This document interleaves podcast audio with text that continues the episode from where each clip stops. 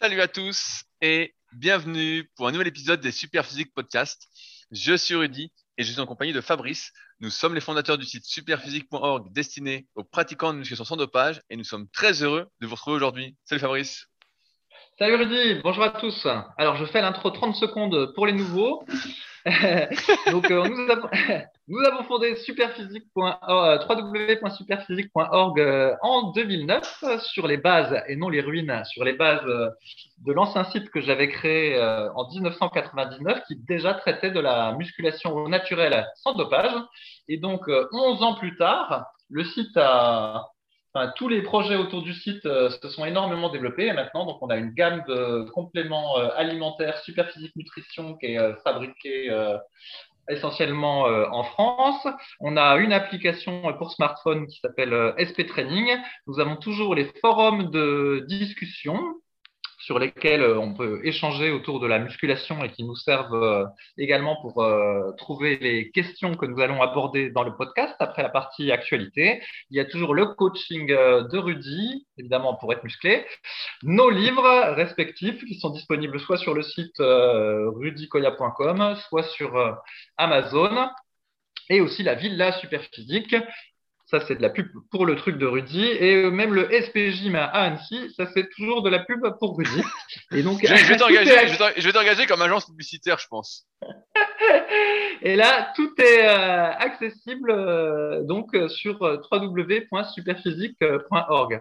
C'est d'ailleurs rien à voir. Des fois, on est démarché justement pour du placement produit. Donc, c'est notre société Superphysique qui est démarchée pour que nous on paye pour faire du placement produit. Et notamment, on avait été démarché par France 2 ou France 3 pour apparaître dans Plus belle la vie et une autre série, j'ai oublié. Et donc l'idée, c'était qu'à un moment donné dans la série, il y avait un type qui, qui prenait un shaker de, de, protéines et en gros, bah, notre protéine serait apparue euh, quelques secondes sur l'écran. Et en gros, il fallait raquer, euh, je sais pas, ça dépendait des séries. je peux te dire combien c'était. C'était 9000 balles. 9000 balles, ouais, mais il y avait plusieurs séries. Alors, je sais pas si tu as retenu tout. Il y en avait qui étaient plus ou moins euh, connus. Et donc, ça m'a fait marrer parce que dans le canard enchaîné de ce matin, et eh ben justement, ils disent que il y a eu, euh, il, y a, il y a des placements produits sur les, les séries de, donc de France Télévisions. Et du coup, bah, c'est, euh, il pose la question est-ce que c'est normal qu'une chaîne publique qui normalement n'a pas le droit de faire de la publicité entre je sais pas quelle heure et je sais pas quelle heure, alors je dis au hasard, mais mettons entre 21h et 23h, euh, au final fassent de la publicité indirecte en faisant des placements de produits dans leur série? Voilà, puis ils posent la question et ils énumèrent euh, tous les types de placements produits qu'il y a pu y avoir dernièrement sur les séries en question. Et c'est assez drôle. Mais bon, c'est le monde d'aujourd'hui. De toute façon, euh, tu as des placements produits partout. Avant, bah, tu n'en avais que dans James Bond euh, quand il regardait sa montre ou quand il prenait euh, sa voiture, là, ou bah, la marque de montre, je sais plus laquelle c'était d'ailleurs, si c'était Rolex ou autre chose, je me souviens plus. Il y en a eu tellement des James Bond. Et ben bon, voilà, la, montre avait payé pour être dans le film, et maintenant ça s'est généralisé à tout, tout, tout, quoi, dans les séries, dans les films, dans les articles internet. Tu as des placements de produits partout, de bah, partout. je suis déçu parce que moi, je pensais que quand je voyais euh, un type dans un film, eh ben en fait, il avait vraiment choisi sa montre ou euh, son t-shirt, quoi. En fait, il a, été payé pour mettre ça. Euh, enfin, non, c'est pas lui qui a été payé, c'est celui qui produit. Enfin, c'est le, je sais pas comment ça s'appelle, moi, la production du film qui a été payée pour placer le produit. Mais le pire, c'est qu'en fait, il y a même des fois le scénario du, du film ou de la série va être légèrement modifié pour qu'il y ait un, placement, euh, placement produit, quoi. Et, euh, et, par contre, justement, nous qui sommes fans des films des années plutôt 80 et 90, quand tu regardes ce type de, film, de film-là, en fait, il y a très très peu de, placements produits en fait dans les films-là. C'est souvent que tu, ne vois aucune marque qui apparaît à l'écran. Si les types ils ont un t-shirt qui va être de couleur euh, tout simple, il n'y a pas il n'y a pas trop de placements produits. Alors, quand tu regardes un film aujourd'hui ou une série euh, aujourd'hui, mais plutôt film, en ce qui me concerne, et eh ben, tu, vois que, je sais pas, moi, par exemple, dans le dernier, dans un des derniers Rocky, le type, je crois qu'il porte un t-shirt Under Armour ou un t-shirt Nike, et X fois dans le film, il va y avoir un plan où tu vois bien le logo Nike ou Under Armour. Alors que si tu prends euh, Rocky 1, euh, je crois pas que tu vois le logo sur son t-shirt. Enfin bref c'est un changement d'époque. Maintenant, tu as de la monde de fou Tout est faux, quoi. Tu as de la pub, euh, as de la pub absolument euh, partout. Et donc, Mais- c'est ça, c'est aussi pour ça que j'aime bien voir les trucs des années 90, c'est que t'es pas, t'as pas cette avalanche de pubs, euh, y compris dans les films. Bah, justement, Fabrice, en parlant de publicité, il paraît que tu fais de la pub pour Célio. Tu m'avais Euh, caché, tu m'avais, tu m'avais caché ça. Alors, je vais expliquer. Alors, évidemment, Rudy, Rudy est taquin. Euh, en fait, Bah, franchement, c'était toi. Franchement, je t'ai reconnu tout de suite. pour ceux qui ont écouté, pour ceux qui ont écouté les, les récents podcasts où j'avais parlé de la société de la jouissance versus mon nouveau modèle, la société des exigences, euh, il y a quelqu'un et, et où j'avais dit qu'il y avait un espèce, il y avait un nivellement généralisé vers le bas qui était euh, tout à fait euh, assumé par euh, ben, la, la société de consommation.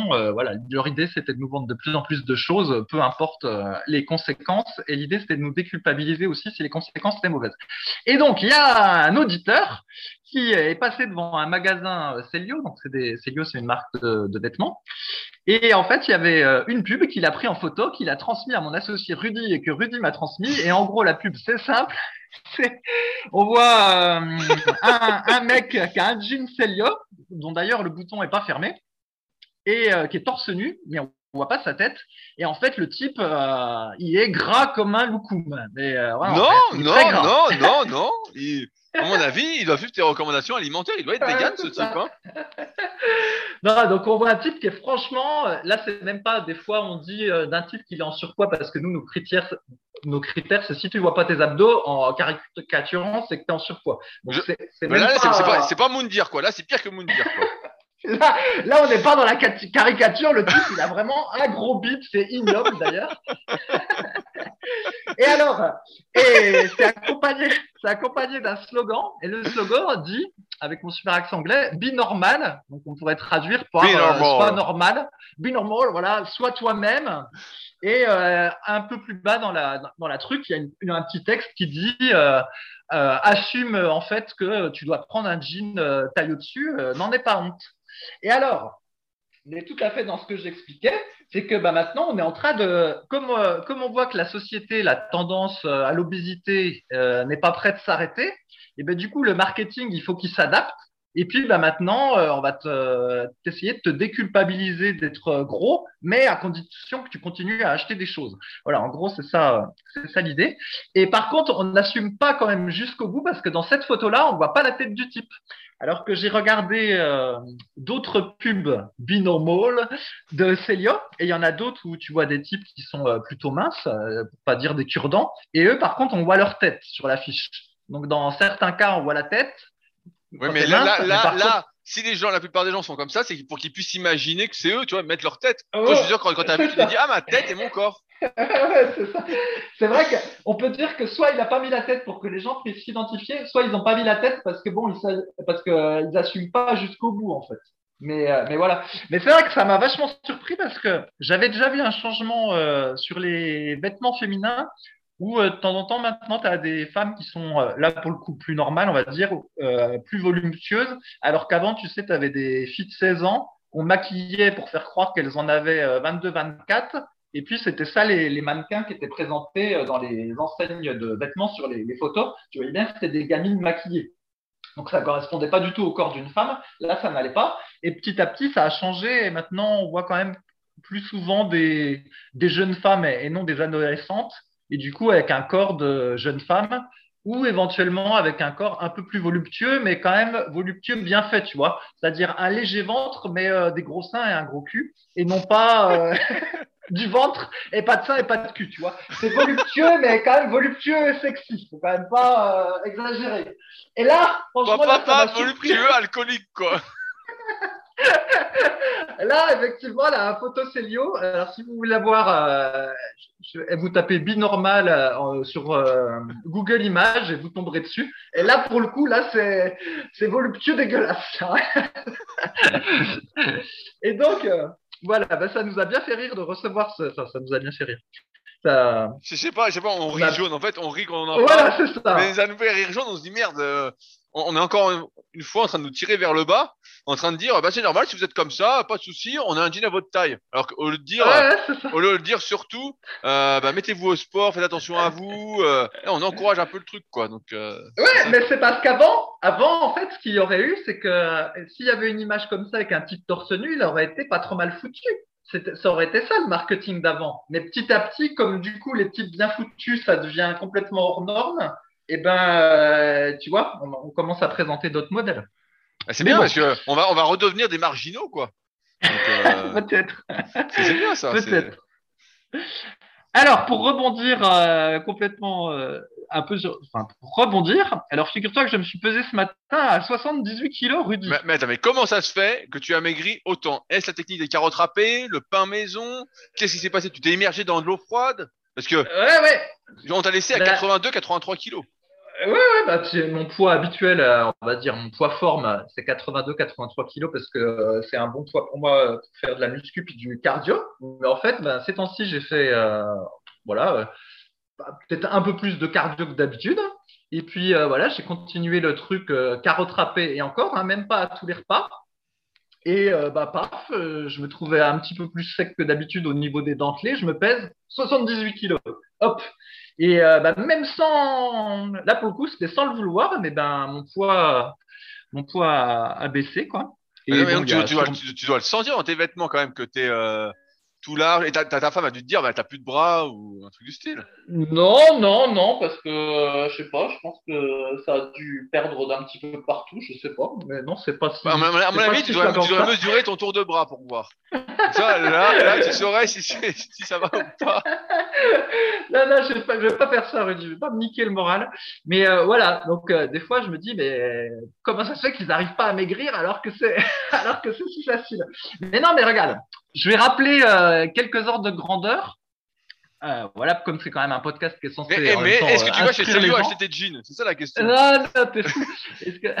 je vais rappeler un ordre de grandeur, comme c'est un podcast de muscu, et qu'on est censé quand même euh, apprendre des trucs aux gens. Donc, pour rappel, quand vous avez euh, un kilo de, de gras corporel, ça mobilise combien de calories? On va voir, Rudy, si on a le même chiffre. Ça, ça Donc, mobilise pour faire quoi? Je sais pas, je sais pas combien. pas- quand, ça voilà. représente combien de calories?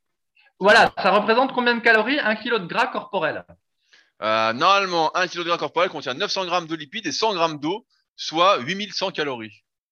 Ah, d'accord. Ok, bon, moi j'avais le chiffre euh, 7800 calories, mais bon, on va dire. Ok, près ouais, bon, voilà, à peu près pareil. C'est ça, mais pas 9000 comme on aurait pu penser parce que euh, comme un tu dis, il y a, avec. il y a de l'eau. Voilà, donc c'est pas pas 9000, c'est un petit peu moins. Donc à partir de là, euh, combien de calories on brûle à peu près quand on fait une heure de marche rapide, Rudy? Est-ce que tu vas voir l'ordre de grandeur? Euh, ça dépend qui marche. à qui- ouais. Je vais donner une Bien réponse sûr. généraliste, voilà. Ça va pas être grand chose, hein. Si on brûle 300 calories, c'est déjà bien, je pense. Ouais, allez, un, un type, parce que j'ai vérifié hein, tout ça, un type de 400, de 80 kilos. Un type de marche 400 à- kilos qui travaille chez Célio.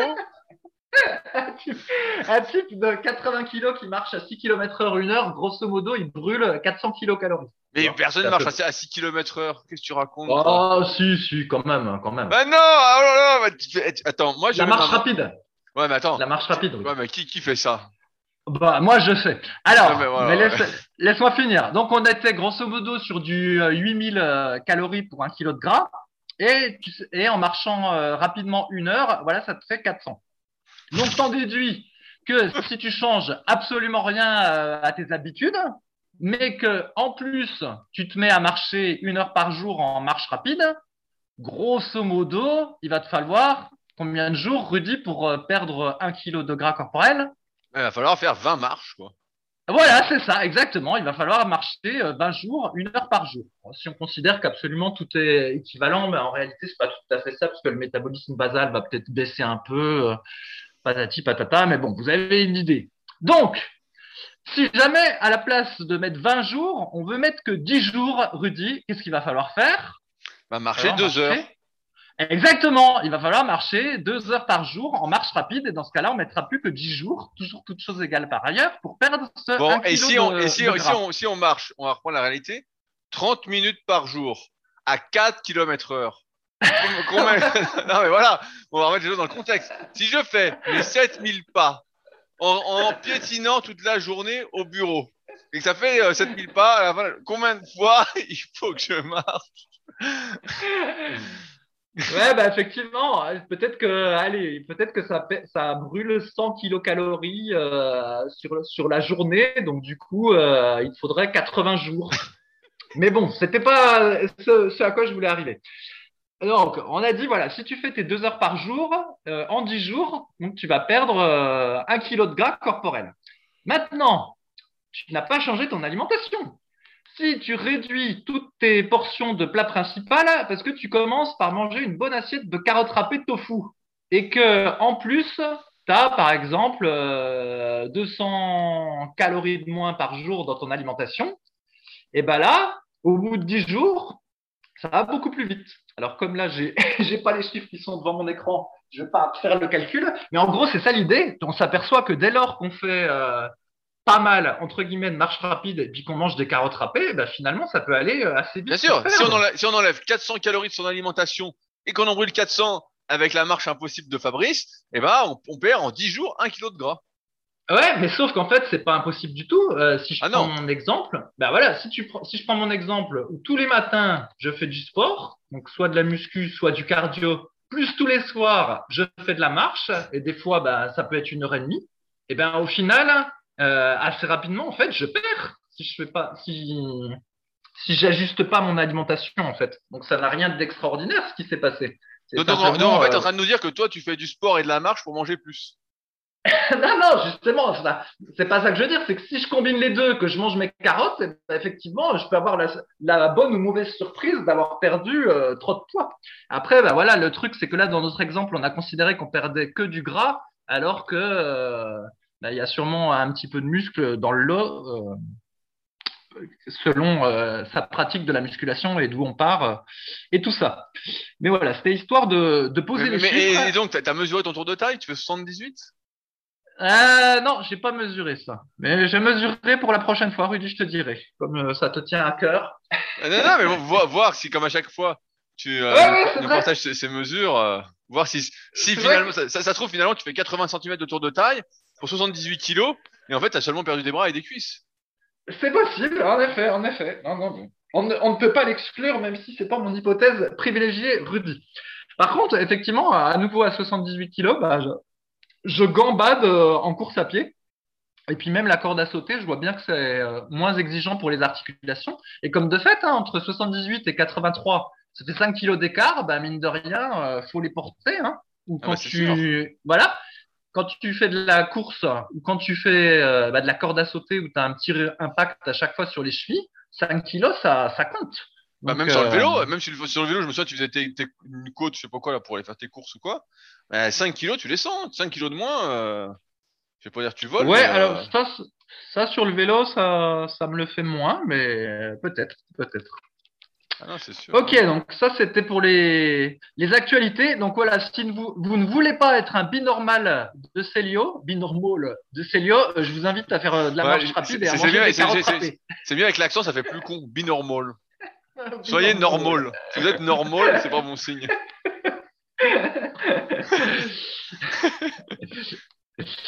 Donc, alors maintenant, si on revient un peu plus à la musculation, euh, Rudy, j'ai une question qui n'est pas sur les forums, mais que je vais te poser et qu'on n'a pas abordé jusqu'ici dans les podcasts. Donc, c'est bizarre, nouveauté. c'est- bizarre parce que il y a un article sur un excellent site que tu connais très bien. Ah bon? Ah bon? Bah, Alors peut-être que j'avais oublié celui-là. Ils avaient même pas Donc, je voudrais parler. je voudrais parler avec toi, Rudy, de la technique euh, qu'on appelle la technique des clusters, du cluster, en musculation. Et pour une fois, euh, c'est pas une technique de Joe Vader parce que euh, bah, lui, il parlait pas des clusters dans son temps, et c'est plutôt quelque chose d'assez moderne, je crois, ce truc-là. Je crois que c'est Pauluquin qui avait euh, introduit cette chose-là, peut-être en s'inspirant de ce que faisaient les, les pratiquants d'haltérophilie. Donc, je vais rappeler ce que c'est et les différentes variations qu'on peut en faire. Et puis, tu nous diras si tu as déjà testé Rudy. Tout à fait. Donc- Nous t'écoutons, Fabrice. Voilà, donc ce qu'on appelle cluster. Imaginons que vous envisagiez de faire trois séries de 8 reps au développé couché, eh ben, passer ça en mode cluster, ça pourrait être que la série de 8 répétitions, à la place, vous allez faire un doublé, par exemple, deux répétitions. Ensuite, vous reposez 20 secondes. Ensuite, refaire deux répétitions. Vous reposez 20 secondes, refaire deux répétitions. Et euh, à nouveau, euh, vous reposez 20 secondes et faire deux répétitions. En gros, l'idée, c'est qu'à la place d'avoir une série avec huit répétitions continues, ben, vous allez multiplier euh, du rest-pause en cours de la série. Sauf que contrairement à la technique de rest-pause habituelle, où on rest-pause entre guillemets un petit peu à la chance, et ben là, c'est tout est déjà euh, planifié. Donc c'est ça qu'on va appeler un cluster. Donc il peut y avoir des clusters qui sont censés euh, favoriser la prise de force, où du coup, ben, on va faire des doublés ou des triplés, alors qu'on peut imaginer des clusters qui vont être plus orientés euh, hypertrophie musculaire.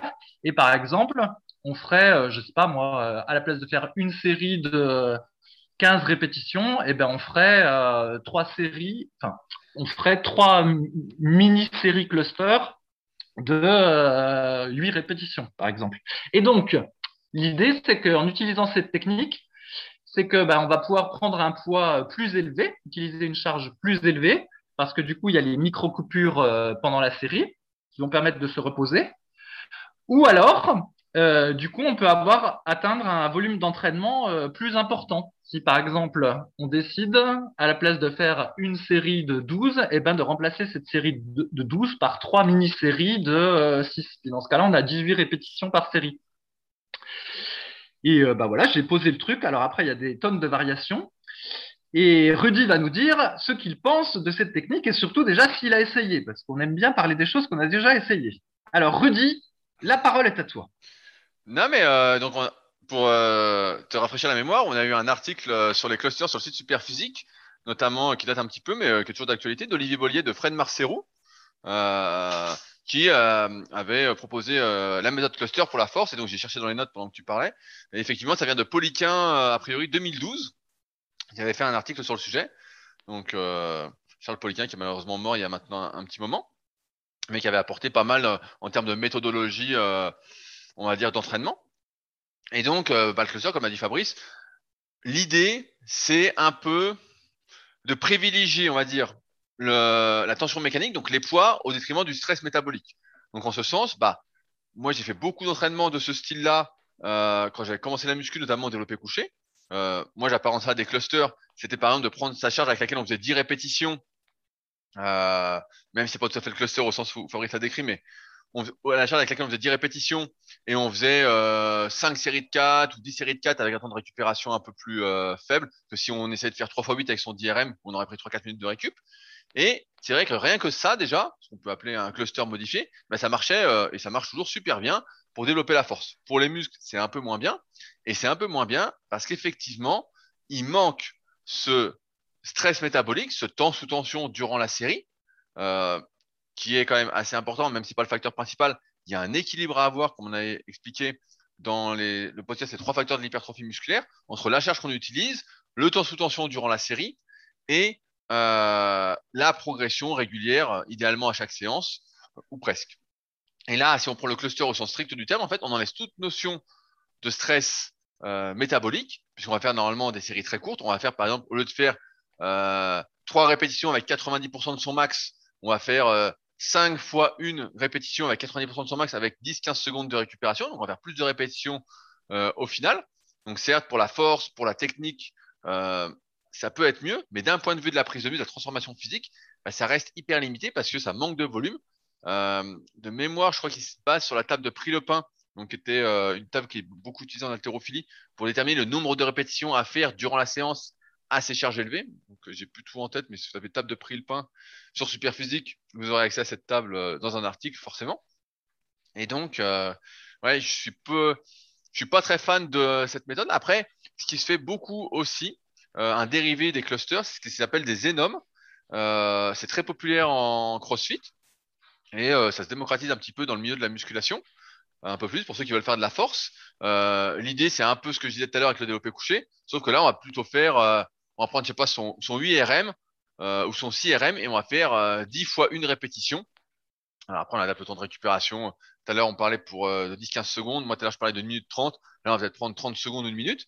Et donc, on a à faire un volume plus important à une charge plus élevée. Et forcément, comme la force, il y a une grosse part d'adaptation nerveuse, que ce soit en termes euh, d'inhibition de, des organes tendineux de Golgi, ce qui me revient, euh, en termes de laisser l'influx nerveux euh, s'exprimer. on avait peut-être parlé il y a un moment du déficit de force, mais en gros, notre système nerveux, c'est ce qui limite notre force, et il y a plein de barrières qui sont mises en place. Et à force d'utiliser des poids lourds et de faire plus de répétitions, sans cette fatigue, on va dire métabolique, et eh ben normalement, ça aide un peu à prendre de la force. Après, on retrouve les inconvénients de ce type d'entraînement qui sont que lorsqu'on met euh, des charges très élevées, eh ben, les risques pour les articulations, pour les tendons, euh, sont beaucoup plus élevés.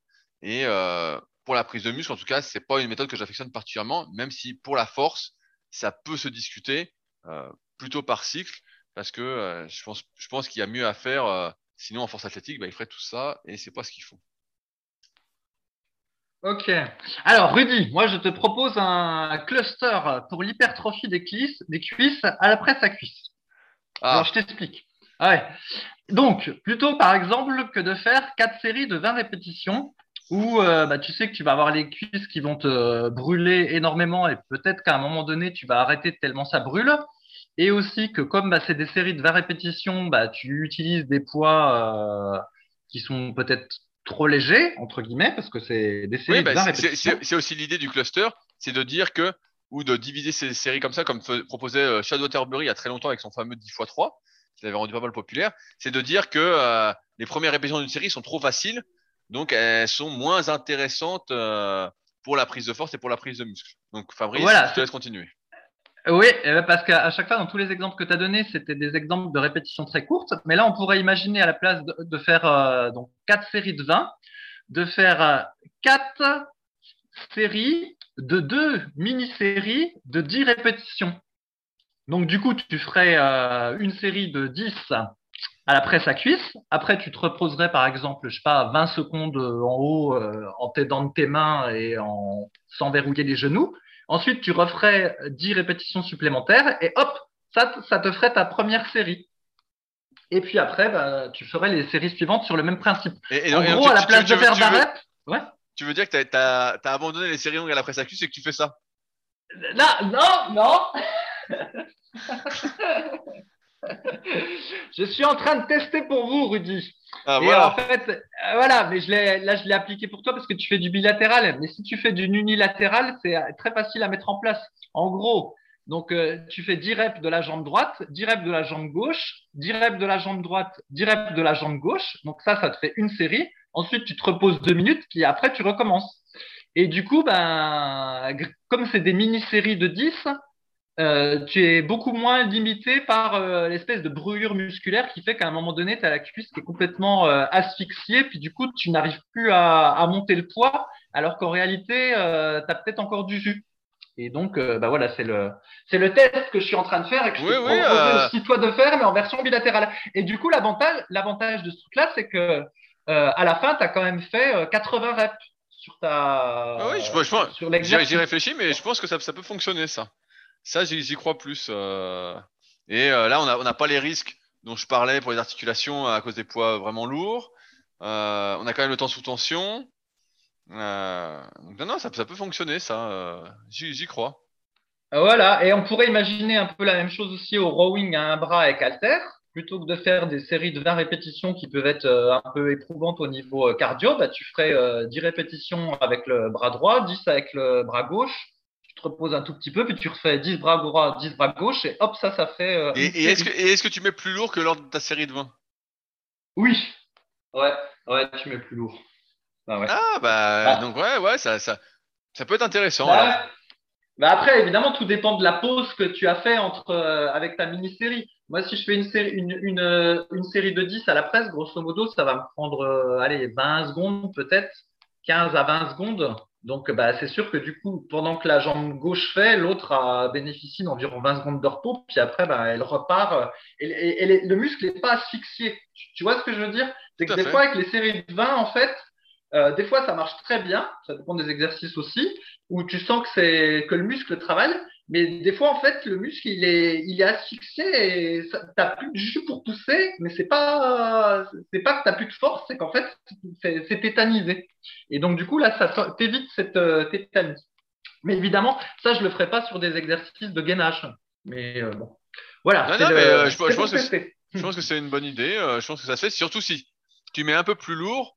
Finalement, tu compenses le manque, le, moindre stress métabolique, le moindre temps sous tension par un peu plus de charge. Et comme c'est quand même assez long, ça peut fonctionner. Hein. Euh, après, à voir dans la durée comment tu vas progresser quand ça va se corser. Bah, c'est ça, c'est ça le, truc. Ouais, c'est toujours pareil, c'est qu'au début c'est toujours bien, mais quand ça se corse, euh, qu'est-ce qu'on fait? Euh... Voilà, c'est toujours le problème avec ces techniques un petit peu exotiques, c'est que bah, au fil des séances, si tu es censé créer une progression, c'est pas facile d'avoir une une progression qui, je sais pas, qui soit euh, homogène dans la progression. Mais là, là, quand même un peu, parce que tu vois, tout est très posé. C'est euh, 10 reps plus 10 reps, tu vois. Donc, c'est, a priori, ça fait un référentiel qui sera constant de séance en séance. Donc, à voir. ouais, bah, j'y crois. Euh. J'y crois bien. Donc, euh, bah, on verra combien de temps tu tiens ce test, mais. Euh... bon, est-ce qu'il n'y a pas un exercice, toi, où tu as tendance à tétaniser? Je sais pas, moi, le, le curl pupitre, ou il euh, n'y a pas un exo où tu sens que tu congestionnes trop et que finalement, c'est la congestion qui finit par te bloquer? Il n'y a pas un exo comme ça? Si, si, il y aurait, mais là, là, en ce moment, bah, là, je vais reprendre un peu plus. Euh, plus sérieusement, plus à fond la muscu, parce que là, ça y est, il va commencer à faire frais. Mais là, quand je faisais du kayak, je faisais que des séries pas courte, mais je faisais euh, des trucs qui me, où je congestionnais pas énormément pour pas m'impacter. Je comprends, je comprends, je comprends.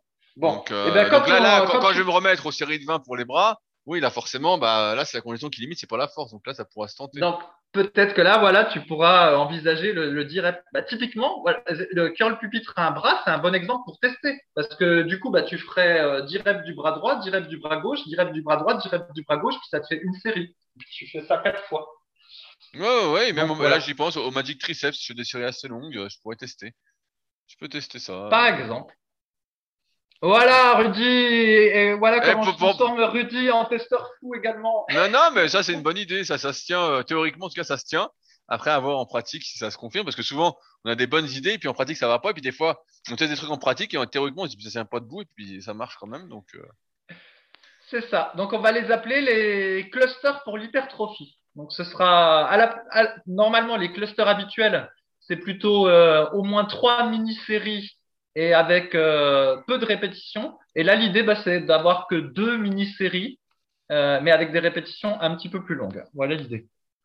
Bon, en parlant de ça, Fabrice, petite question. Tu parlais du gainage que tu pouvais pas faire cette technique-là. Et cette semaine, nous avons eu une question sur le Zercher Hold pour les abdominaux. Alors Fabrice, qu'est-ce donc c'est une question de Vercingétorix qui se pose la question sur cet exercice-là. Donc il a mis euh, sur le forum la, vidéo et il demande est-ce un bon exercice pour le gainage, le gainage global et la stabilité dos et épaules ou est-ce un exercice inutile? Je pense le réinclure. Je, finis. Je pense le réinclure en fin de séance cuisse avec une alternance quand je peux faire la marche du fermier. Euh, j'aurais aimé avoir vos avis, même si mon ressenti perso sur cet exercice est pas mal. Ah, ah, alors, déjà, je vais expliquer ce que c'était. En fait, dans, dans, mon souvenir, donc il y a un monsieur qui s'appelle Zercher, qui du coup dans les années 30, 40 ou 50, c'est ce que j'appelle un old euh, timer, comme, euh, comme on old disait timer, dans le old, old timer, voilà. un ancien. Eh, on voit que tu, tu fais du Babel, toi, hein, et que tu as, as progressé en anglais. qui euh, proposait euh, ce qu'on appelait le Zercher squat. je ne sais plus exactement quelle était l'année. Et en gros, l'idée, c'est qu'à la place d'avoir la barre derrière la nuque ou la barre devant soi, eh ben, on va mettre la, la barre, on va la poser sur l'intérieur de, de ses coudes. Alors, essaye de décrire, toi, Rudy, qui est meilleur bah, anatomique que moi. En, fait, ouais, c'est exactement dans le creux des coudes, donc exactement dans la pliure du coude. Donc, euh, vous avez la barre avec les poids qui va venir appuyer euh, dans cet endroit-là qui est euh, qui me semble particulièrement fragile. Mais euh, je te laisse continuer. voilà. C'est ça. Donc l'idée c'est de, mettre, de porter la barre en gros avec l'intérieur de ses coudes. Donc évidemment c'est encore pire que le squat gobelet calter en termes de praticité parce que comme tu dis bah, la barre elle appuie sur un endroit qui est fragile donc ça doit faire bien mal. Mais évidemment ceux qui pratiquent de nouveau cet exercice, ils vont mettre des, des coudières, euh, des choses pour essayer de, soutenir et éviter que la peau se pince et, tout ça. Euh, et, voilà, il y avait cet exercice qu'on appelait le Zercher Squat et qui est euh, complètement tombé en désuétude parce qu'il n'avait à peu près aucun intérêt. Et donc, je, suis fort surpris de trouver cette question et de voir que maintenant il y avait un, exercice qu'on appelait le Zercher Hold, où cette fois-ci, il n'y avait plus la partie squat. Il fallait juste se mettre debout, se mettre dans le rack, dans le rack à squat et simplement euh, soulever la barre avec les, coudes, comme on a expliqué, et tenir le plus longtemps possible comme ça, d'où le terme de hold.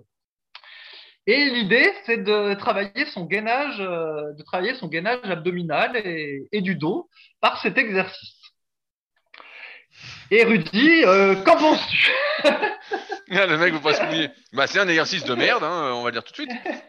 En fait, je suis toujours surpris de voir qu'on part à la recherche, euh, mais après c'est l'être humain aussi qui est comme ça, à la recherche d'astuces, d'exercices euh, que personne ne ferait en se disant ah tiens c'est le secret.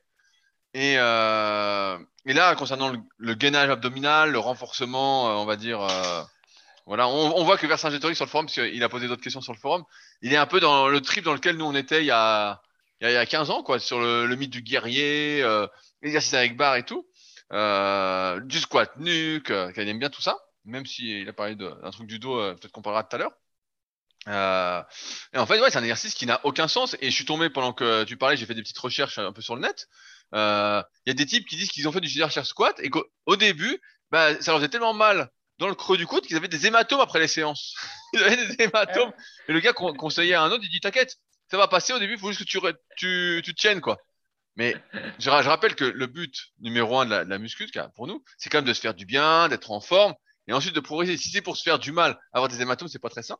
Et là, sur l'intérêt de l'exercice, donc je reviens à la question, pour le gainage, en fait, euh, je ne vois pas, euh, j'arrive pas à voir à quoi ça pourrait servir, dans quelle optique, dans quelle, à la rigueur, peut-être au rugby. Voilà, euh, si on fait du rugby et qu'on porte son partenaire, euh, qu'on le lève pour la touche, truc comme ça, ok, je peux voir l'intérêt. Et encore, je pense qu'il y a d'autres choses qui sont plus intéressantes à faire. Euh, plutôt que d'essayer de se traumatiser euh, les tendons du biceps euh, ou du long supinateur en appuyant fortement dessus. Mais c'est vrai que j'ouvre un peu la question, mais en fait, c'est qu'est-ce qu'il faut faire pour le, avoir un bon gainage au niveau du bas du dos, en plus effectivement d'avoir une bonne mobilité au niveau du bas du corps, du haut du corps pour pouvoir bouger. Ben, c'est déjà les exercices classiques. Donc si vous vous rappelez, vous me suivez depuis un petit moment, il y a le fameux circuit gainage de Fabrice. Mais en gros, c'est la base. C'est commencer par faire la planche, euh, euh, le gainage oblique de chaque côté, on peut ajouter le gainage inversé. Et à partir de là, ensuite, on peut mettre du mouvement et corser les exercices en faisant peut-être euh, du gainage sur Swiss Ball ou du gainage en levant un bras ou en levant une jambe. Euh, euh faire des mouvements en même temps avec les bras. Quand je fais du gainage oblique, on voit souvent des on voit souvent, si vous regardez un peu sur le net, des gens qui vont faire, je sais pas, ils vont bouger le bras d'avant en arrière ou prendre un halter pareil pour essayer de se déséquilibrer. Il y a plein de choses à faire, mais la question qui revient que je pose toujours, c'est quel est l'objectif de tout ça? Euh, Parce que c'est bien beau de dire je veux travailler mon gainage, mais c'est pourquoi? Et là, le, le Hold, donc cette variante du Zercher Squat, en fait, j'ai du mal, euh, j'arrive pas à comprendre en fait euh, qu'on se pose, la, se pose la question de, de est-ce que c'est bien ou pas, parce que ça se voit tout de suite que c'est un exercice de merde, quoi. Tout de suite? Oui, ben, euh, mais ça va pas ce que j'avais vu. Moi, j'avais vu euh, du squat sur les genoux, hein, quand même. Hein, dans, donc, euh, je, je, pense que ça va pas celui-là, mais effectivement, c'est pas mal. Après, il faut, il faut rappeler que simplement quand tu fais du squat avant, pour ceux qui font, qui font du squat avant ou du squat gobelet avec halter, il y a déjà une composante gainage qui est, euh, Bien sûr. Hein, dès, dès, dès qu'on fait un exercice, que ce soit libre, où on est debout, euh, et qu'on fléchisse ou pas, ou qu'on est penché en avant, par exemple, vous faites du rowing à un bras avec halter, ou euh, du rowing bar, ou vous faites, voilà, comme a dit Fabrice, une variante de squat, ou une variante de soulevé de terre, euh, et ben tout de suite, en fait, le, gainage est mis, pas à rude épreuve, mais il est mis en action, en fait. Et nous, on, pensait, il y, a encore 15 ans, que, peut-être même un, peu plus tard, que quand on faisait du squat et que ça renforçait son gainage, on pouvait pas sneaker que là on était en train de se renforcer puis on s'est aperçu en fait que euh, on pouvait très bien euh, renforcer entre guillemets théoriquement son gainage et se détruire. Donc euh, que ça avait rien à voir. Et là, bah, ça s'inscrit le Zercher Hold. exactement dans cette optique de destruction, de body destruction. Voilà, mais ouais, mais c'est pour dire qu'on trouve des tas, des tas de choses sur, sur YouTube. Et bah, ça, c'était encore un, un, bon exemple. Alors, as-tu une autre question, cher Rudy? Oui, oui, mais je suis sur un truc. Moi, je suis toujours surpris, en fait, de ce côté exotisme que beaucoup cherchent, alors que c'est vraiment la base qui fonctionne. Et mais je suis toujours surpris en fait de ces trucs-là. Je me dis, mais c'est fou le temps perdu. Euh, et je vois, bah, je vois avec le Super Gym, quand les gens euh, viennent au Super Gym, des fois ils s'entraînent, donc ils viennent pour une fois. Et je les vois s'entraîner, et je dis, putain, il faut que des trucs très bizarres, quoi. Et je dis, bah, c'est pour ça qu'il est pas très balèze, en fait. Tout est, tout est bizarre. Et dès qu'il y a un type qui vient qui est balèze, bah, forcément, son entraînement est, est assez classique. Il n'y a pas de fioriture, euh, il n'y a pas de conneries. Euh. Et là, c'est assez fou. Ouais, ouais, mais en, même temps, je comprends un peu, Rudy, parce que moi, j'ai toujours eu ce, ce truc-là de vouloir faire des tests, mais curieusement, pas sur les exos. En fait, les, si tu te souviens même de la toute première version de mon site web, donc ça remonte à peut-être 98 ou quelque chose comme ça, 98 ouais, ou 97, j'avais déjà euh, segmenté les exercices en exercices de base et euh, exercices euh, un peu moins de base ou quelque chose comme ça. Il y, avait, il y avait trois catégories et déjà j'avais relativement bien placé les exercices et compris qu'il y avait des très bons exercices en muscu. Et ça, ça m'a pas posé problème par la suite. Ça, j'avais bien compris en fait. Jamais fait de test sur les exercices parce que j'avais compris que c'était quels étaient les meilleurs entre guillemets. Euh, c'est juste euh, ce qui a évolué, c'est que j'avais pas toujours mesuré les risques des, exercices en question. Mais identifier les meilleurs, ça j'avais bien compris depuis le début. Et donc, j'ai pas fait de variation d'exercices euh, bêtes. Mais c'est vrai qu'au niveau des schémas de répétition, série, et par exemple, tu sais, les séries dégressives ou tous les trucs où tu as l'impression de congestionner, enfin, même c'est pas une impression, où tu congestionnes, c'est vrai que j'ai eu envie de faire tous les tests possibles et inimaginables parce que déjà c'est fun de s'entraîner comme ça, même si c'est pas toujours productif. Et puis, euh, on se dit, il y a peut-être, quelque chose qui va me faire progresser plus vite. Donc, pour les exos, j'étais pas dans le trip, mais c'est vrai que j'ai toujours eu envie de modifier les séries et les répétitions et de chercher des trucs. La preuve avec ce machin de cluster. Donc je peux comprendre un peu la démarche quand même. non, mais bien sûr. Euh, mais c'est vrai que euh, j'ai l'impression, là, comme j'enseigne en, en, BPGEPS, euh, j'insiste beaucoup là-dessus, mais il y a des étapes entre guillemets à suivre avant de partir dans des tests ou des complications qui n'ont pas qui n'ont pas lieu d'être. Mais là, ouais, le Zercherold m'a surpris. Je passe à la question suivante. Alex Gaines qui nous dit bonjour à tous. J'ai une séance dos triceps, mais ma question va se concentrer sur la partie dos. Jusqu'à maintenant, celle-ci était composée de trois exercices.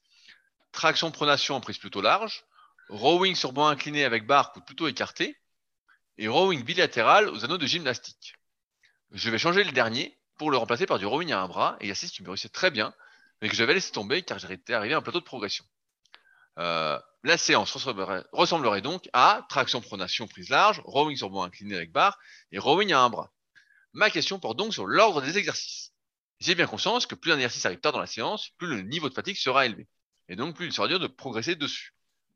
J'ai aussi conscience qu'il est logique de privilégier les groupes musculaires sur lesquels on veut, sur lesquels on veut le plus travailler en première position dans sa séance pour pouvoir les développer de façon optimale. Mais dans mon cas, je suis débutant intermédiaire et je n'ai pas spécialement de points faibles ou points forts apparents à mon sens. J'ai aussi conscience qu'avoir un dos épais est une bonne chose d'un point de vue santé et posture. Enfin, mon matériel disponible est celui d'un home gym, barre de traction intégrée au rack squat, barre olympique, halter et banc inclinable déclinable. En prenant en compte tous ces facteurs, quel ordre me conseillerez-vous sur ces trois exercices? On voit souvent les tractions en première position, raison pour laquelle elles le sont aussi dans mon programme, mais je suis ouvert à toute remarque et axe d'amélioration. Fabrice. Oui, eh ben, effectivement, quand on fait une, séance d'eau, euh, donc il faut euh, un ou deux exercices de tirage verticaux et ensuite, euh, allez, on va dire un ou trois exercices de tirage horizontaux. Et puis, à partir de là, on peut faire des tas de variations, y compris commencer par l'horizontal et puis finir par le vertical ou l'inverse. Et c'est vrai que pendant longtemps, nous, on, commençait par les tractions, donc un exercice de tirage vertical, et puis après, on allait plutôt faire les exercices de rowing. Alors, par exemple, une séance qu'on aurait fait euh, avant quand on était des guerriers, ça aurait été euh, des tractions à la barre fixe en prise large. Ensuite, ça aurait pu être du rowing yacht. Et puis, euh, après, aller du tirage bas à la poulie basse. et ensuite du soulevé de terre. Ça aurait été ce type de séance qu'on aurait fait. Et la logique était que ben, pour les tractions à la barre fixe, euh, si tu les mets en dernier dans ta séance, à moins d'être balèze, c'est quand même difficile de faire beaucoup de traction quand tu as déjà euh, épuisé euh, une partie des muscles de ton dos. Même si, même si c'était des tirages horizontaux, ça fait un petit peu de fatigue. Et du coup, ben, quand tu arrives à la fin avec les tractions, tu n'as plus suffisamment de jus pour en faire au moins une dizaine de répétitions et que ce soit euh, efficace pour prendre du muscle. Donc ça, c'était une raison pour les mettre en premier, en fait. Ça, c'était le premier truc. Et le, deuxième truc, c'était que comme le rowing yachts était euh, exigeant pour le bas du dos et que le soulevé de terre que j'avais mis là dans mon exemple en quatrième exo de la séance était aussi très exigeant pour le bas du dos, l'idée c'était d'arriver à ces exercices-là en ayant le dos qui soit déjà un petit peu euh, pré-fatigué et du coup de mettre moins lourd et d'avoir moins de risques euh, sur le dos. Et donc c'était pour ça qu'on avait cet ordre-là. Tu es d'accord avec ça, Rudy? Tout à fait. Voilà. Et euh, alors après, donc on a évolué et puis bah, on s'est rendu compte que bah, le rowing yacht, c'était euh, même quand on le faisait en deuxième ou en troisième exercice, quand on devenait euh, fort en muscu, voilà, quand on à force de progresser puis qu'on atteignait le niveau avancé, bah, ça restait quand même exigeant pour le dos. Et du coup, bah, on s'est dit, il faut peut-être ne plus faire le rowing yacht parce qu'il est trop dangereux. Puis du coup, on est passé sur des exercices qui sont euh, moins exigeants pour le bas du dos. Et du coup, bah, l'argument de dire euh, je commence par un exercice de tirage vertical pour pré-fatiguer euh, ne se justifiait plus. Donc déjà, on, perdait cet argument-là. Et d'autre part, eh bien, avec le temps, on a vu l'importance d'avoir des, des muscles antagonistes des pectoraux et des épaules euh, pour avoir une bonne santé au niveau de l'épaule. Et en fait, du coup, les exercices de tirage verticaux, c'est excellent pour le grand dorsal, mais ça n'apporte pas grand-chose du point de vue euh, santé de l'épaule et bonne posture euh, voilà, dans, la, dans la vie de, tous les jours. Alors que tous les exercices de tirage horizontaux, horizontaux eh ben, ceux-là, ils sont plutôt bénéfiques à l'articulation de l'épaule. Et donc, du coup, petit à petit, alors je ne sais pas si Rudy va aura la, même avec moi. Petit à petit, on a un petit peu changé et on s'est dit, bah, faut mieux privilégier les exercices de tirage euh, horizontaux et euh, voilà, faire moins de, tirages verticaux. Et du coup, bah, dans cette optique, éventuellement, on peut mettre le tirage vertical en dernier, ou alors si on le met en premier, effectivement, ne faire qu'un exercice de tirage vertical et privilégier que des tirages horizontaux ou euh, légèrement, euh, changer légèrement l'inclinaison, mais en gros, c'est l'idée dans l'angle de tirage, et organiser ces séances euh, d'eau comme ça. Euh, et, voilà. Et comme j'ai déjà beaucoup parlé, je vais donner la, parole à Rudy pour qu'il complète. Oui, j'allais dire, il s'arrête plus, le type, il me soit la parole. Non, mais c'est vrai, comme tu l'as dit, on a remarqué avec le temps, bah, j'en parlais aussi au, au, BPGF cette semaine, que on n'avait jamais le dos trop épais parce que on est sans arrêt, en plus des exercices qu'on fait pour euh, la face avant du corps, on est, si vous êtes comme nous la plupart du temps, assis, les épaules un peu en avant, un peu voûtées. Donc on est toujours dans une posture antériorisée. Euh, moi, je vois souvent dans les analyses morpho-anatomiques que je fais des épaules qui sont, en plus d'être devant, elles sont un peu tournées en rotation interne. Et donc, l'un des facteurs qui permet de corriger ça, eh ben, c'est de faire des rowing. Et donc, à terme, c'est vrai que le conseil général qu'on pourrait donner, c'est commencer par vos exercices de rowing, euh, quitte à négliger l'exercice de traction, parce que pour la santé de vos épaules euh, et pour le développement d'un dos épais, eh ben, c'est beaucoup plus intéressant. Maintenant, sur l'ordre en lui-même, l'ordre d'exercice dépend toujours des objectifs qu'on a. Comme l'a dit Fabrice très justement aussi, c'est vrai que quand on fait la muscu, qu'on débute, on a tous envie de pouvoir faire des tractions. Euh, quand j'étais gamin, que j'ai commencé les tractions, je crois que je faisais euh, 3-4 tractions. Euh, j'ai stagné longtemps comme ça parce que je forçais comme un con à l'échec à chaque fois. Euh, super technique qu'il faut surtout pas reproduire. Euh, je t'entends respirer, Fabrice, dans le micro. Comment ça se fait? Je respire par la bouche parce que j'ai changé de position. ah, voilà, voilà. Le, type respire mal en plus. Pas bon. Et donc, j'entendais respirer. Je dis, qu'est-ce qu'il a? Il a essoufflé Il fait une crise cardiaque ou quoi? Et donc, donc, je disais, c'est vrai quand on est débutant, on a envie de faire des tractions et donc on le place en premier parce que c'est là qu'on a le plus de force. Maintenant, euh, de manière logique, il faut se poser la question de quels sont mes objectifs. Si je souhaite effectivement essayer de développer au mieux ma largeur de dos, c'est-à-dire la portion externe du grand dorsal avec le grand rond, et ben effectivement faire les tractions en premier exercice, euh, ça va être la priorité. Maintenant, si c'est pas la priorité et qu'en plus vous avez peut-être euh, des problèmes posturaux, problèmes entre guillemets, et ben commencer par les a plus de sens. Euh, D'autant plus, je tiens à rajouter que l'exercice de tirage avec les bras au-dessus de la tête, euh, les tractions, c'est pas un exercice qui est, c'est pas, ça consiste pas juste à se pendre et à tirer, euh, parce que j'en vois plein qui font des tractions aussi et qui font des tractions sans tirer avec le grand dorsal, qui tirent tout sauf avec le grand dorsal, qui tirent avec les trapèzes, qui tirent avec les bras, avec l'avant-bras, qui finissent avec le haut du dos complètement rond en haut. Et ça, c'est pas faire des tractions. Et dans ce cas-là, eh ben mieux vaut. Bah là, c'est pas le cas d'Alex que je connais bien puisqu'il a un, podcast euh, sur lequel il m'a interviewé.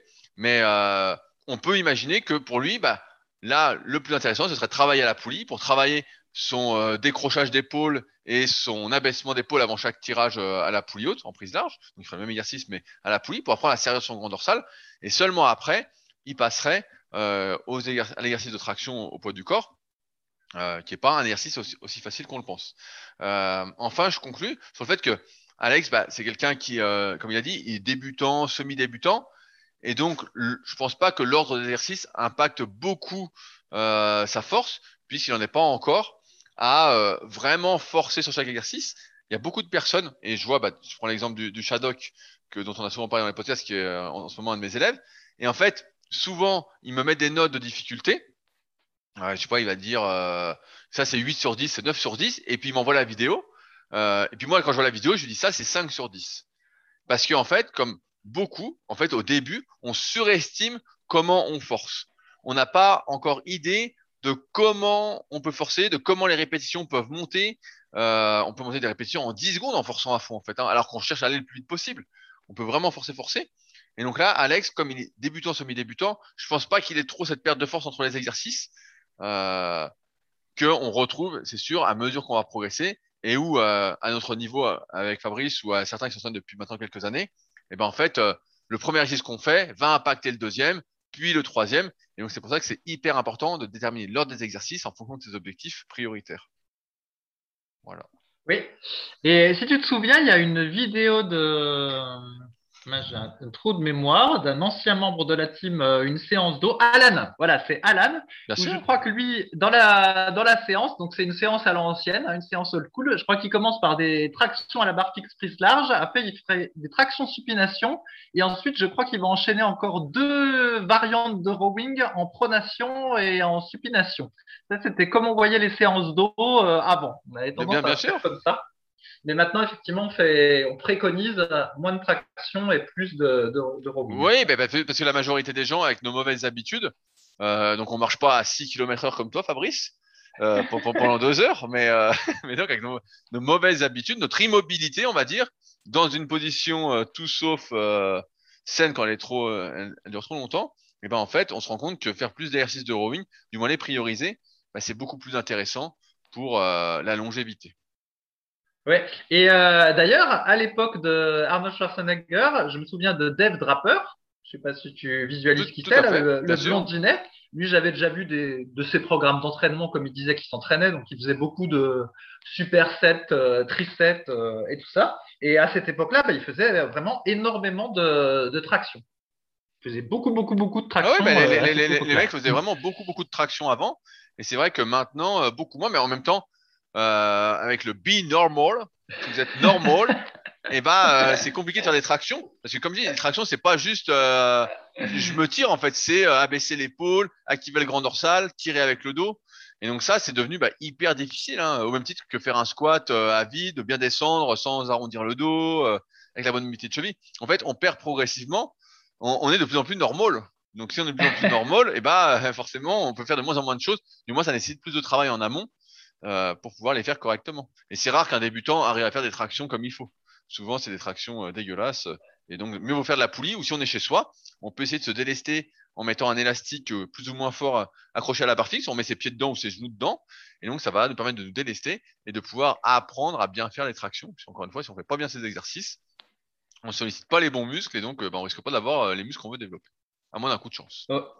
Ouais, ouais. Et tu sais, moi, je faisais beaucoup de traction euh, en supination. Tout à fait. Hein, comme, je me, je me souviens très bien. Le record de l'île de Pluto. Ouais, ouais. Comme j'aimais bien ça, et c'est vrai que euh, quand j'ai essayé de passer en pronation, eh ben, je me suis rendu compte que c'était super dur en fait. Ah oui, il y avait, aucun transfert. On, a- on avait remarqué qu'il y avait aucun transfert. Absolument aucun, parce que quand on faisait les tractions supination, moi j'en souviens, on faisait souvent, euh, quand on avait passé notre phase d'ego à vouloir tirer le plus lourd, on faisait 5 fois 10 avec, je sais plus, une 30 ou deux de récup, je sais plus ce qu'on faisait. On faisait, on faisait un truc comme ça. Et on avait des, moi j'avais des courbatures dans les biceps. Mais quand tu fais des tractions en pronation et tu de tirer avec le dos, bah, en fait tes biceps, oui, ok, ils participent, mais tu es surtout en train de tirer avec le dos. Et en fait, les tractions supination, vu comment nous on tirait, on faisait surtout les biceps. Donc euh, le transfert était pas. Ouais, bah ça, moi, je sais pas si ça me faisait les biceps, mais pour autant. euh, Bah, tu tirais avec quoi, alors. Tu tires avec quoi? C'est la question. Le mec tire pas avec le dos, tire pas avec les biceps, il tire avec quoi? Il tire avec les mollets ou quoi? Je sais pas, oui. Euh, mais ouais, effectivement, les, les tractions prises larges, j'ai toujours trouvé ça euh, hyper dur. Donc, Tiens, bon. j'ai- une blague si tu veux, j'ai une anecdote. La dernière fois, je promenais euh, le jeune Satanas, donc euh, mon chien, et je le regarde, et je dis putain, mais il a grossi celui-là, il a le cul énorme. C'est bizarre et tout. Et puis, et ben donc j'ai fait la même technique que pour toi pratiquement. Sauf que lui, au lieu de lui filer euh, le gras du jambon quand il y a le gras du jambon et euh, sa dose de croquettes, et ben j'ai réduit sa dose de croquettes et je fais marcher un peu plus. Alors, est-ce qu'il va maigrir comme un humain ou pas, Fabrice? Toi qui as Ouais, bien sûr. Ah ouais, ouais, non, je t'assure. Et Moi, quand j'ai des chiens qui sont en garde, ici, euh, l'été, quand je garde des chiens, et euh, les chiens, souvent, ils m'arrivent, ils ont un, un léger embonpoint, on va dire, ils sont légèrement en surpoids. Et quand je les garde 15 jours et que je les emmène se promener je ne sais pas combien de fois par jour, que je pèse toutes leurs croquettes, c'est-à-dire qu'ils n'ont pas une croquette en plus, pas une croquette en moins, et que je leur donne aucune bouffe supplémentaire, et ben au bout de 15 jours, les chiens, ils sont plus minces. Hein. Ils récupèrent plus minces, les propriétaires. Mais, mais ce, qui, ce qui est dur avec le chien, c'est que des fois, tu envie de lui faire... Tu vois bien que tu as envie de lui faire plaisir, quoi. Le gras du jambon, il adore, ou... Euh, pas Ouais, temps. c'est ça. Mais en fait, c'est exactement, euh, franchement, c'est exactement la même problématique qu'avec les humains. C'est ce qu'on appelle le grignotage, en fait, chez les humains. C'est quand les gens, ils vont prendre. Non, euh, mais là, là, je lui donne, je lui donne en même temps que ses croquettes. Ouais, ben non, mais bon, il y a, l'aspect où tu lui donnes en même temps, puis il y a aussi que des fois, les gens, ils vont rajouter des petits, pardon, des petites friandises ou des trucs comme ça. C'est comme chez les gens, ça fait tout de suite des, beaucoup de calories. L'autre coup, je regardais euh, un Kinder Bueno. J'ai un chat dans la gorge. Comment, comment ça, tu regardes un Kinder Bueno? Où est-ce que t'as vu ça, Je regardais les calories dans un Kinder Bueno, mais c'était énorme, quoi. C'était plusieurs centaines de calories pour un tout petit machin. Et tu dis, putain, si tu convertis, alors moi, j'en mange pas un petit de là, mais si tu te mets à convertir en heures de marche tous ces produits euh, pourris là, tu dis, oh la vache, euh, je mange ce petit machin là, faut que j'aille marcher une heure 6 km pour compenser, sinon après, je vais devenir un binormal. Ça fait réfléchir à deux fois. Mais bref, il y a exactement la même chose euh, avec les chiens. Et euh, moi, effectivement, comme, comme toi, j'avais un chien, et comme c'était le mien, j'avais pas le même affect qu'avec les chiens que je garde. Et donc, dès qu'il me faisait des yeux tout ronds, eh ben, j'avais tendance à craquer et à lui donner des trucs. Et forcément, lui, comme il avait compris que chaque fois qu'il me faisait les yeux tout ronds, il obtenait euh, ce qu'il voulait, eh ben, il en profitait. Et puis, euh, à un moment donné, il était devenu tout gros. Et bah, après, j'ai ajusté le, le truc. Et euh, justement, je lui donnais, je lui donnais des haricots verts à un moment donné Oh, en début de repas. Et après, il avait droit à ses croquettes. Et puis, bah, petit à petit, je l'ai fait aussi marcher de plus en plus longtemps. Et après, je l'ai, récupéré. Mais à un moment donné, il était monté, donc pour un bulldog anglais, il était monté à 34 kilos, quoi. C'était, euh, il était devenu Putain, mais il trop était gros. énorme il était devenu trop gros, mais entièrement par ma faute. Parce que moi, je me disais, oh, il- c'est un chien, il va s'autoréguler. Putain, le, le mec obésifie les chiens, quoi. Son chien était normal, quoi. il, pen- il pensait que à manger. Il pensait que à manger, puis il voulait plus rien faire. En fait, lui, il pouvait rester euh, dormir toute la journée, puis manger. Il était heureux comme ça. Et du Et coup, tu, bah, et tu le mettais que- devant une série télé, tu le mettais devant Dawson. Ouais, ouais, c'est ça. il, a, fa- il a fallu en fait que je lui fasse faire un espèce de régime, hein, entre guillemets. Petit à petit, je diminue sa bouffe, tout ça. Et que petit à petit, je le promène de plus en plus souvent parce qu'au début, il voulait pas. Puis en plus, il était fatigué. Il était fatigué de porter son poids. Et à un moment donné, je l'ai emmené à 22 kilos. Et puis finalement, euh, sur la fin, euh, son poids forme, c'était 25 kilos. Mais, euh, mais ouais, exactement 12 comme kilos tu l'avais, Il avait 12 kilos de surpoids Attends, tu, as ouais. été comme, tu été comme un fou. Moi je, moi, je vois la boulette, Ah, là, euh, Satanas, je le vois marcher, je dis, oh là là, il a pris du cul. Mais il a dû prendre un kilo, quoi. Ouais, bon, enfin, tout dépend du poids qu'il fait. euh, faut voir en relatif. Ah, bah c'est un chien et ben- diabolique, hein. Normalement, il fait 12 kilos en poids de forme, hein. Et ben à 22, le mien, il était un peu trop mince, on va dire, et son poids forme, c'était voilà, 25, 26. Mais c'est clair qu'à 34, ça, ça n'allait pas. Et le pire, c'est que ça commençait même à provoquer des, des problèmes articulaires. C'était vraiment tout pareil que les C'est comme s'il quoi. faisait de la marche avec un gilet lesté, quoi. Le mec a fait tester la marche Ouais, gilet lesté à son chien, quoi.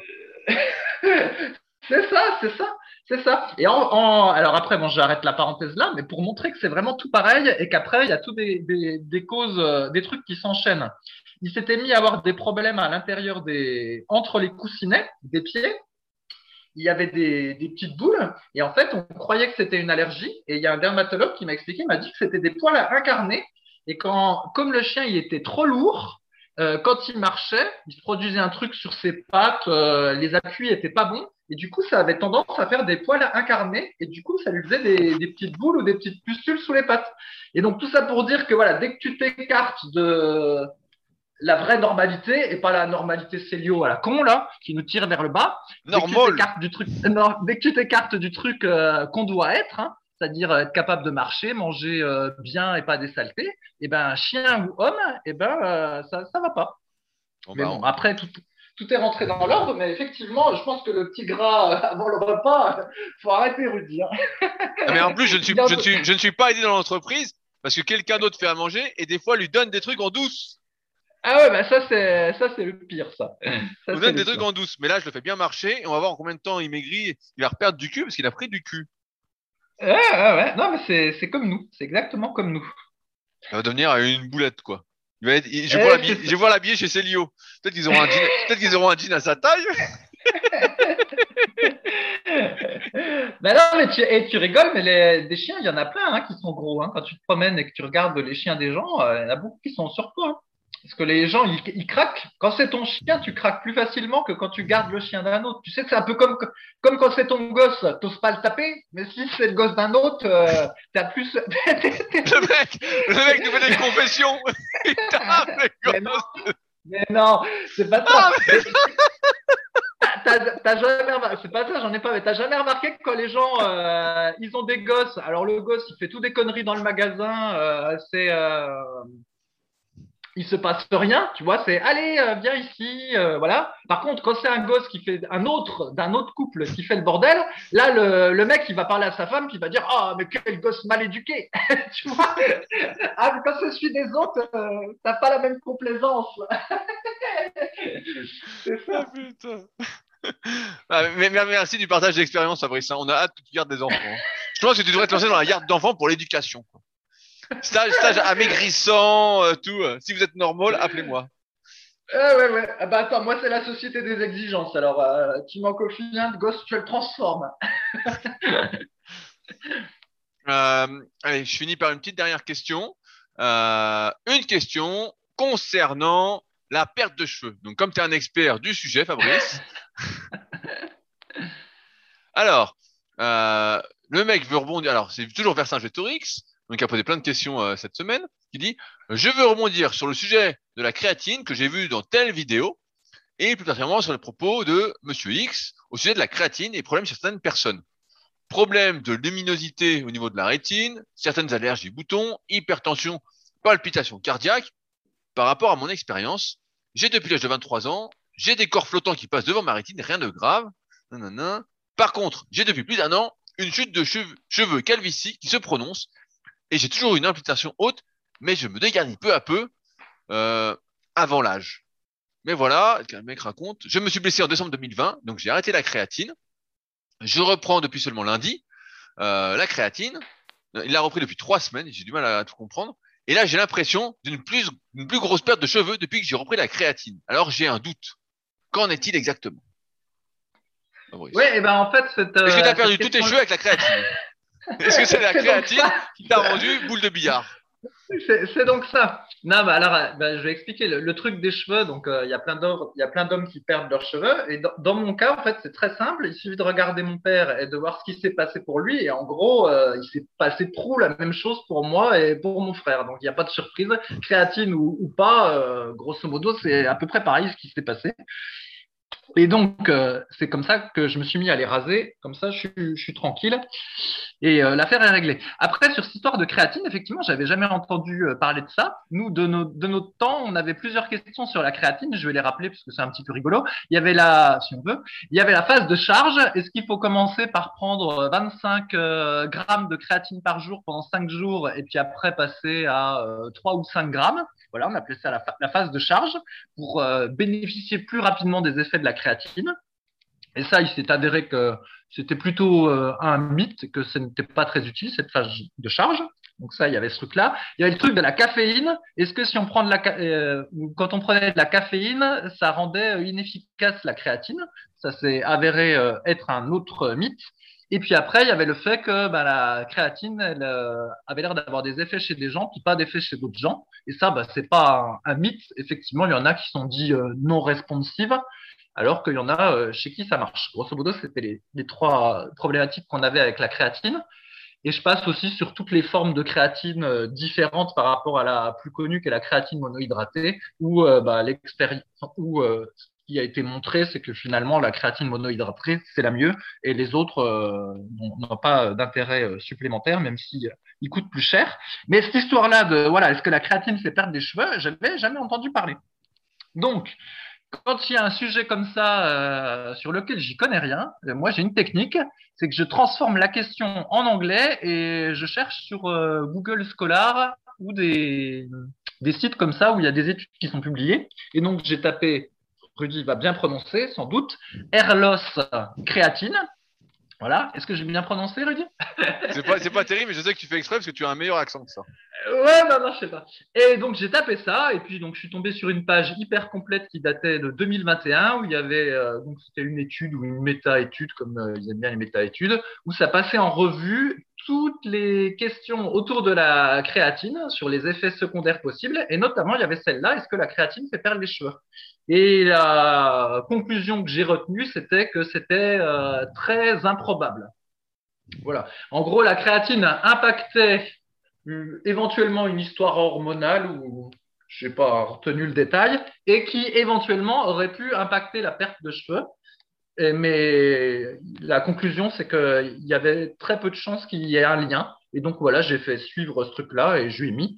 Après, euh, c'est toujours difficile de, d'avoir une opinion très très tranchée sur euh, ce truc-là parce que c'est pas toujours facile de déterminer un lien entre les choses, mais en tout cas le truc officiel que j'ai trouvé sur plusieurs études, c'était qu'il n'y avait pas de lien. non, non, il n'y a, aucun lien parce que en gros, ce qui fait perdre des cheveux, c'est d'avoir un taux de DHT. Donc je vous épargne le nom exact parce que je l'ai plus en tête non plus. Euh, ah, bah, ça. et, et, il, semble pas que la créatine augmente le taux de DHT, du moins chez la majorité des personnes. Après, il y a toujours des exceptions, mais ne l'augmente pas. Et donc, en fait, il n'y a pas de raison que ça provoque, d'une part, la perte de cheveux, euh, des boutons. Euh, d'ailleurs, c'est ce qu'on appelle euh, en, pharmacologie l'effet androgénisant. Et en fait, il n'y a pas trop cet effet-là. Il y a plus que l'effet, on va dire, anabolique de la créatine qui aide à retenir, comme dit Fabrice, il y a des personnes qui répondent plus ou moins, mais en gros, à retenir de l'eau dans les cellules, à favoriser l'hydratation cellulaire, la volumisation cellulaire. Donc, ça aide à prendre un peu plus de muscle. Ça aide parce que la, créatine est impliquée dans la on va dire, dans les efforts de courte durée. Euh, c'est le premier substrat énergétique, donc des efforts explosifs, euh, si on fait quelques répétitions.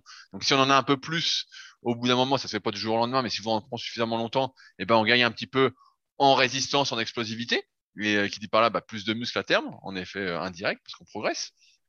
Mais y a, on n'a jamais vu cet effet-là. Souvent, quand on a des boutons euh, qui pousse, bah, ça vient de l'alimentation. La peau, c'est quand même un reflet de ce qui se passe à l'intérieur. Et c'est qu'on bouffe euh, de la daube. Donc euh, voilà, il suffit de manger un peu de manière un peu plus végétale, on va dire, et on a moins de boutons. et à partir de là, ouais, c'est marrant parce que moi, j'avais déjà vu ce truc-là sur la créatine peut-être faire perdre les cheveux. Et moi, je trouvais que c'était un truc qui revenait régulièrement. Et c'est pour ça que je voulais qu'on l'aborde une, bonne fois pour toutes. Et comme j'ai vu que tu avais creusé le sujet, Fabrice, et que tu étais en plus un spécialiste de la question, je me suis dit, on était obligé de l'aborder. Après, euh, moi, il y a ma femme qui est allée voir le médecin, puis qui est, parce que comme toutes les femmes, elle trouve qu'elle perd ses cheveux. Et lui, le, médecin, il lui a dit, ah bah, peut-être que vous avez une carence, euh, je prends en fer. Et donc, comme beaucoup de femmes d'ailleurs, elle a fait le, test et effectivement, elle avait une carence en fer. Et du coup, bah, il lui a prescrit, enfin, il lui a conseillé de prendre du fer pour voir si ça faisait qu'elle allait pas ah, perdre du cheveu. Elle mange pas de lentilles comme toi? Bah si, mais il faut croire qu'elle en mange pas assez. Euh, parce que tu sais bien que les, les femmes sont plus sensibles que nous euh, sur Mais qu'elle mange un peu de aspect-là, viande rouge, hein. Pas de plat difficile, un bon, une bonne entrecôte et c'est réglé, hein. Voilà, donc peut-être que pour les femmes, il y a la piste du fer, mais pour les hommes, euh, en général, on manque pas de fer. Euh, Ouais, ouais, non, non, il a, n'y a pas la piste du fer. euh. Je me, je me souviens qu'à à, l'époque, euh, à l'époque, dans les années 80-90, ce qui était la mode, c'était le Sao Palmetto, euh, qui était censé euh, inhiber, entre guillemets, euh, une, une enzyme qui était responsable de la conversion de la testostérone en DHT. Et donc, ça permettait, bah, à- en théorie, de réduire la perte de cheveux, mais en gros, bah, tu l'as bien dit, euh, il y a une grosse part de génétique et tu peux pas trop influer là-dessus. C'est comme si tu as des bras longs, bah, tu as des bras longs, en fait. euh, quoi que tu fasses, ils vont être longs. Et là, euh, quoi que tu fasses, à un moment, de toute façon, euh, si ton père était chauve à 30 ans, euh, tu seras chauve à 30 ans, euh, même si effectivement, tu peux peut-être tu peux peut-être gagner un an ou deux, mais c'est pas plus que ça, quoi. Donc, autant se faire à euh, l'inéluctable. Ouais, ouais, bah, tu l'as dit, moi je me plains pas. Et imagine toutes les. à 20 balles de coiffeur par mois. Donc ça doit faire, euh, je sais pas, peut-être 6 ans que je me rase la tête. Donc 6 ans, pas de coiffeur. Mais t'allais pas, faire la. toi, t'allais pas chez le coiffeur avant, quand même. T'allais chez le coiffeur, toi? Eh, bah si, parce non, mais Ouais, toi, t'étais hyper rentable, toi, t'avais trois pots sur le caillou. Oh, le type, il va chez le coiffeur, il avait trois pots sur le caillou, quoi. Bah ouais, mais euh, t'as, t'as quand même bien besoin qu'il fasse quelque chose. Bref, eh ben, tu fais le calcul. 6, euh, 6 ans, et c'est peut-être même plus, hein, parce que ma mémoire me joue des tours. 6 ans multiplié par 12 mois, multiplié par 20 balles par mois, eh ben, pense à toutes ces économies que j'ai fait, Rudy, grâce à ma nouvelle coupe. Hein. Oh là là. Ah, bah, ça fait, ça fait au moins plusieurs millions, je pense, hein. Euh, ouais, puis surtout, surtout le temps que je ne perds pas à aller chez le coiffeur. Eh oui. Non, non, mais bon, c'est. Voilà, donc on est venu à bout de ce sujet et on va s'arrêter là donc pour aujourd'hui. Ça fait un peu plus d'une heure qu'on est ensemble. On espère, comme d'habitude, que vous avez passé un agréable moment de compagnie. Comme vous l'avez bien compris, ne soyez pas normal, sinon c'est que vous manquez d'exigence envers vous-même et que vous manquez un peu d'ambition. Excellent. Voilà, excellent. Euh, si vous avez des questions, n'hésitez pas à utiliser les forums Superphysique sur www.superphysique.org, qui sont les derniers forums exclusivement de musculation, qui plus est réservés aux pratiquants naturels, donc sans dopage. Si vous voulez réagir au podcast, vous pouvez le faire directement sur SoundCloud, euh, donc dans l'espace commentaire sous l'épisode, ou vous pouvez également laisser des commentaires sur des applications comme Apple Podcast avec la note de 5 étoiles pour nous encourager. Chaque semaine, on gagne un ou deux commentaires. Euh, On va bientôt arriver aux 500 commentaires. Donc, euh, pour l'ego, ça fait toujours plaisir. Sur ce, eh ben, on se retrouve la semaine prochaine de bonne humeur pour un nouvel épisode. Salut à tous. Salut.